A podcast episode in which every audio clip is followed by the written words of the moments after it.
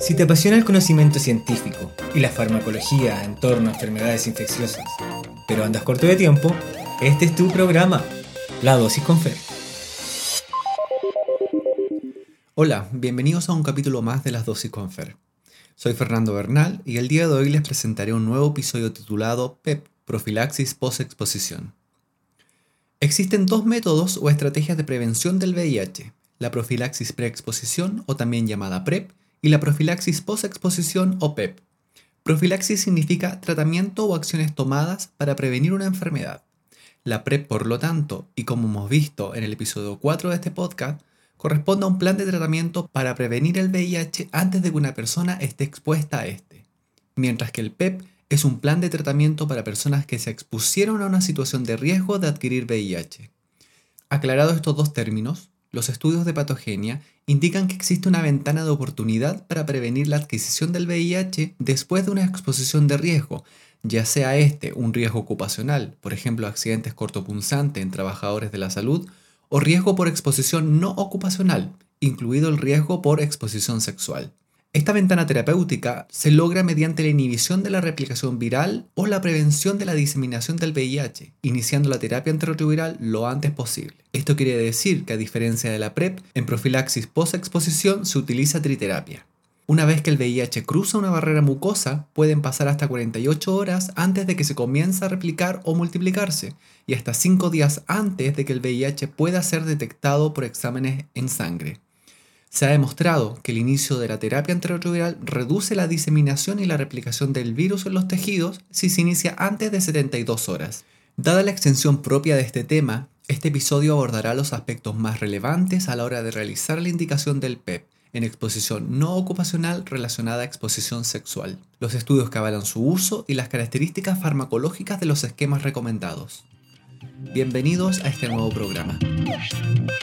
Para comenzar, ¿Qué datos respaldan el uso de PEP para prevención de la transmisión del VIH?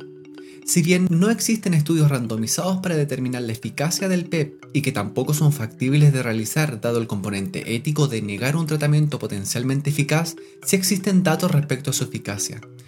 Una revisión sistemática publicada el año 2009 incluyó un estudio único observacional de uso de PEP en hombres que tienen sexo con hombre de alto riesgo en Brasil la incidencia del VIH para quienes utilizaron PEP fue de 2.9 versus 3.1 por cada 100 años persona en aquellos que no recibieron. Sin embargo, solo se produjo una seroconversión en el grupo de PEP frente a 10 en el grupo que no recibieron PEP. Otro estudio del año 2010 llamado Explore evaluó en más de 4.000 hombres que tienen sexo con hombre el uso de PEP no ocupacional durante 4 años en 6 ciudades de Estados Unidos ocurrieron 3 seroconversiones en 384 eventos con uso de PEP en comparación a 210 seroconversiones en 25.000 eventos sin uso de PEP. Sabemos, sin embargo, que varios son los factores que influyen en la eficacia de la PEP.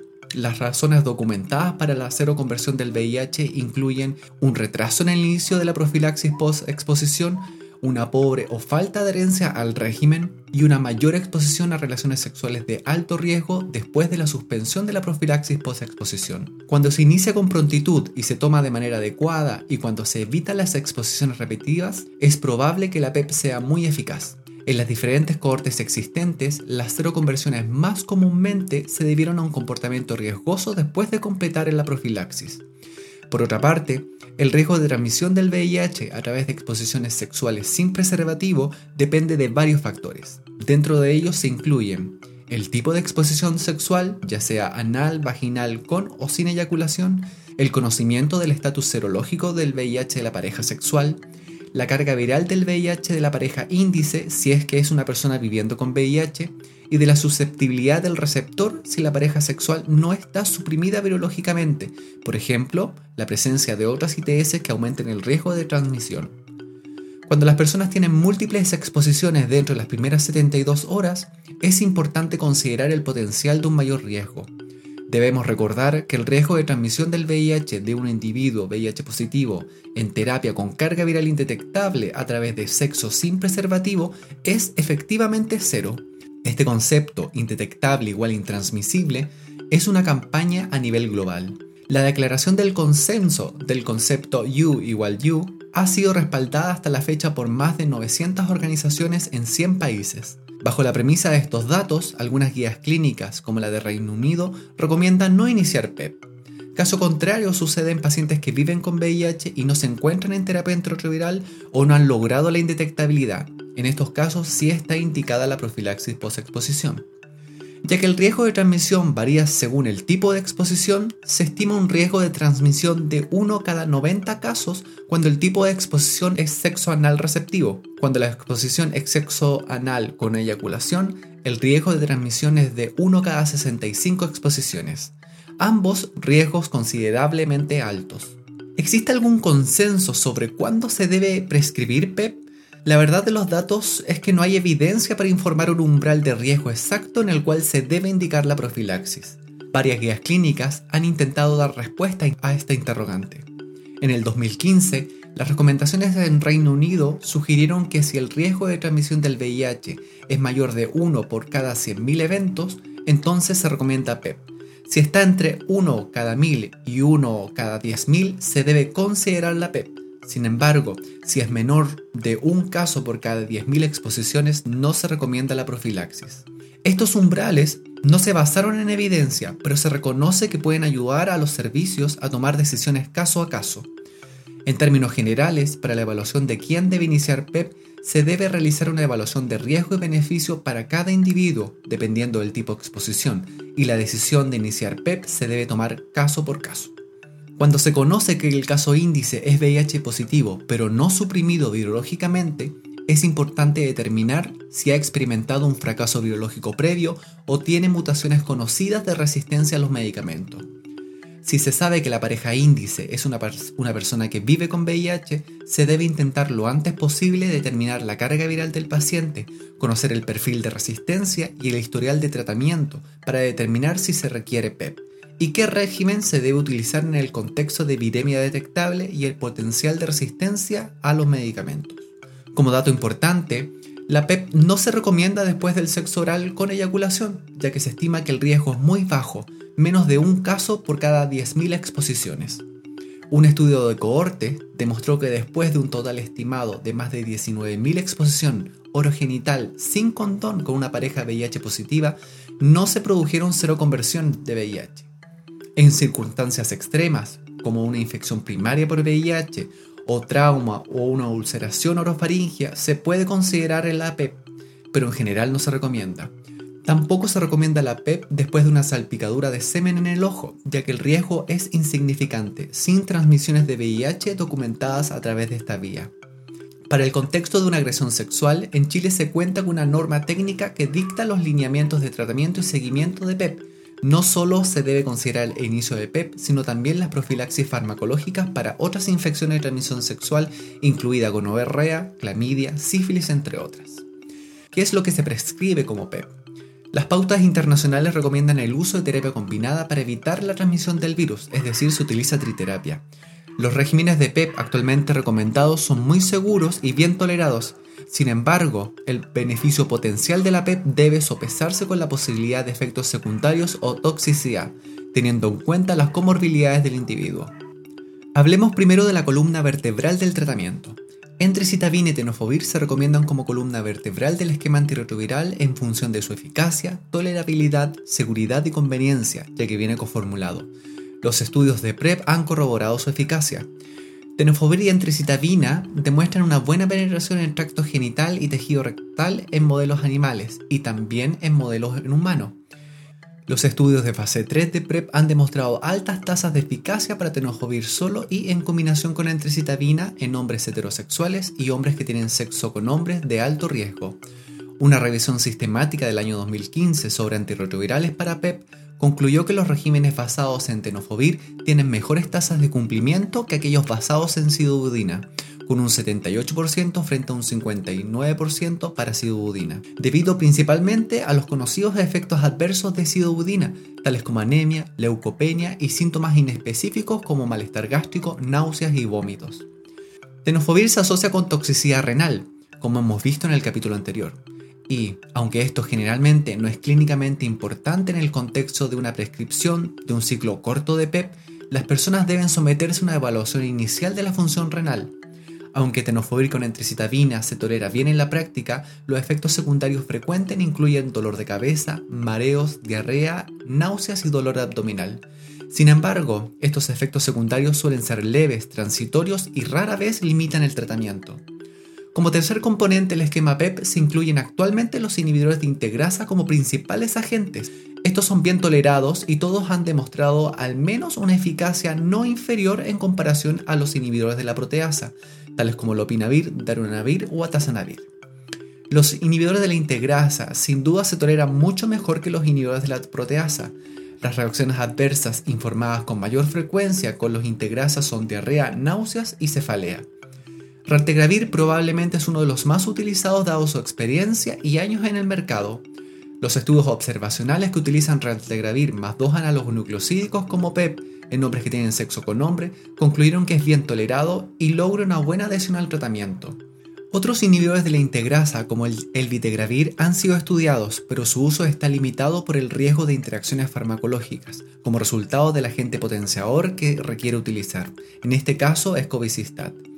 Dolutegravir, por su parte, fue evaluado en un estudio abierto en Australia. Este estudio dio seguimiento a 100 hombres que tienen sexo con hombre con un test de VIH negativo que requería PEP y recibieron dolutegravir asociado a tenofovir con entricitabina durante 28 días. Ningún participante adquirió VIH. Este esquema es considerada una opción segura y razonablemente bien tolerada como PEP y además se administra una vez al día. En Chile se encuentra disponible como tratamiento de un comprimido que incluye dolutegravir, tenofovir y lamivudina, también conocido como TLD. Respecto al último inhibidor de la integrasa disponible en el mercado, me refiero a Victegravir, no se disponen de datos que respalden su uso como PEP, aunque es muy probable que su eficacia sea similar a dolutegravir. Los inhibidores de la proteasa son recomendados como tercer componente alternativo en un esquema de PEP, dado el potencial de interacciones que posee. No debemos olvidar que los inhibidores de la proteasa son potentes inhibidores del citocromo P450, por tanto, son capaces de aumentar notablemente los niveles de algunos medicamentos, por ejemplo, de ergotaminas, que en el caso de ser administradas, el riesgo de experimentar un ergotismo o síndrome de Raynaud, conocido como una vasoconstricción periférica e incluso una vasoconstricción cerebral, es alta. El usuario, por tanto, debe ser informado de dichos riesgos y prohibir el uso de, derivados ergotamínicos u otros fármacos potencialmente dañinos durante el tratamiento PEP. ¿Qué indicaciones debemos recordar para el uso de PEP? En primera instancia, la PEP debe iniciarse lo antes posible después de la exposición, preferentemente dentro de las primeras 24 horas, pero puede considerarse hasta 72 horas. Se desconoce la duración óptima de la PEP, sin embargo, gracias a estudios en animales y estudios de caso control en trabajadores de salud, se sugiere que la eficacia de la PEP disminuye si se usa menos de 28 días. Por lo tanto, la duración de la PEP debe ser de 28 días o un mes. Al prescribir PEP, es esencial asegurarse de que se considere el potencial de interacciones farmacológicas y por tanto se debe conciliar un historial farmacológico del usuario se recomienda a los médicos ponerse en contacto con un farmacéutico especialista en VIH o utilizar plataformas digitales como la base de datos de Liverpool para la conciliación de posibles interacciones farmacológicas. Los estudios indican que Raltegravir es metabólicamente neutro, no inhibe ni induce ningún citocroma y no inhibe el mecanismo de transporte mediado por glicoproteína P. En base a estos datos, no se espera que Raltegravir genere interacciones con otros fármacos. No obstante, si se van a utilizar inhibidores de la integrasa como tercer componente del esquema, deben ser consideradas las interacciones farmacológicas relacionadas con medicamentos de venta libre como multivitamínicos, antiácidos o hierro. Lo anterior debido a que la familia de los integrasas pueden sufrir procesos de quelación con iones di o trivalentes, tales como calcio, magnesio, zinc, aluminio y hierro. Respecto a hierro, se recomienda no usar con raltegravir en su dosificación de una vez al día, es decir, en la dosificación de 600 miligramos. O, si se trata de un medicamento esencial, el hierro debe separarse al menos 4 horas para evitar su quelación. Los inhibidores de integrasa se eliminan principalmente por metabolismo a través de una vía de glucoronidación. Dado esto, se debe tener precaución cuando se coadministren con inductores potentes de esta enzima, por ejemplo, rifampicina o productos herbales como la famosa hierba de San Juan. Por su parte, si se utilizan inhibidores de la proteasa, tales como darunavir, lopinavir o atazanavir, dados que vienen potenciados con retonavir o cobicistat, el usuario debe ser informado de los fármacos contraindicados. Otro dato importante, algunas formulaciones de antirretrovirales tienen características higroscópicas. Esto quiere decir que tienen la capacidad de atraer agua en forma de vapor o líquido del ambiente. Por tanto, deben ser almacenadas en su envase original, con el absorbente de humedad incluido en su interior, y evitar el traspaso a otro contenedor sin dicho absorbente. Una pregunta frecuente está relacionada con la interrupción o la omisión de las dosis de la PEP. La mantención de los niveles terapéuticos dependerá de las propiedades farmacocinéticas de los agentes utilizados. Las semivías plasmáticas de tenofovir y antricitabina son de 12 a 18 horas, pero son más largas si consideramos su vida media intracelular, 31 y 37 horas respectivamente. Para el caso de los inhibidores de la integrasa, para raltegravir es de aproximadamente 8 a 12 horas y para dolutegravir es de hasta 16 horas. Las recomendaciones de cuándo suspender la PEP después de dosis olvidadas son en gran medida empíricas, basadas en fundamentos biológicos y farmacológicos, así también como la opinión de expertos. ¿Qué pasa si olvido alguna dosis? Si olvido tomar una dosis, tómela tan pronto como lo recuerde. Sin embargo, si es hora de su próxima dosis, omita la dosis olvidada y vuelva a su horario regular.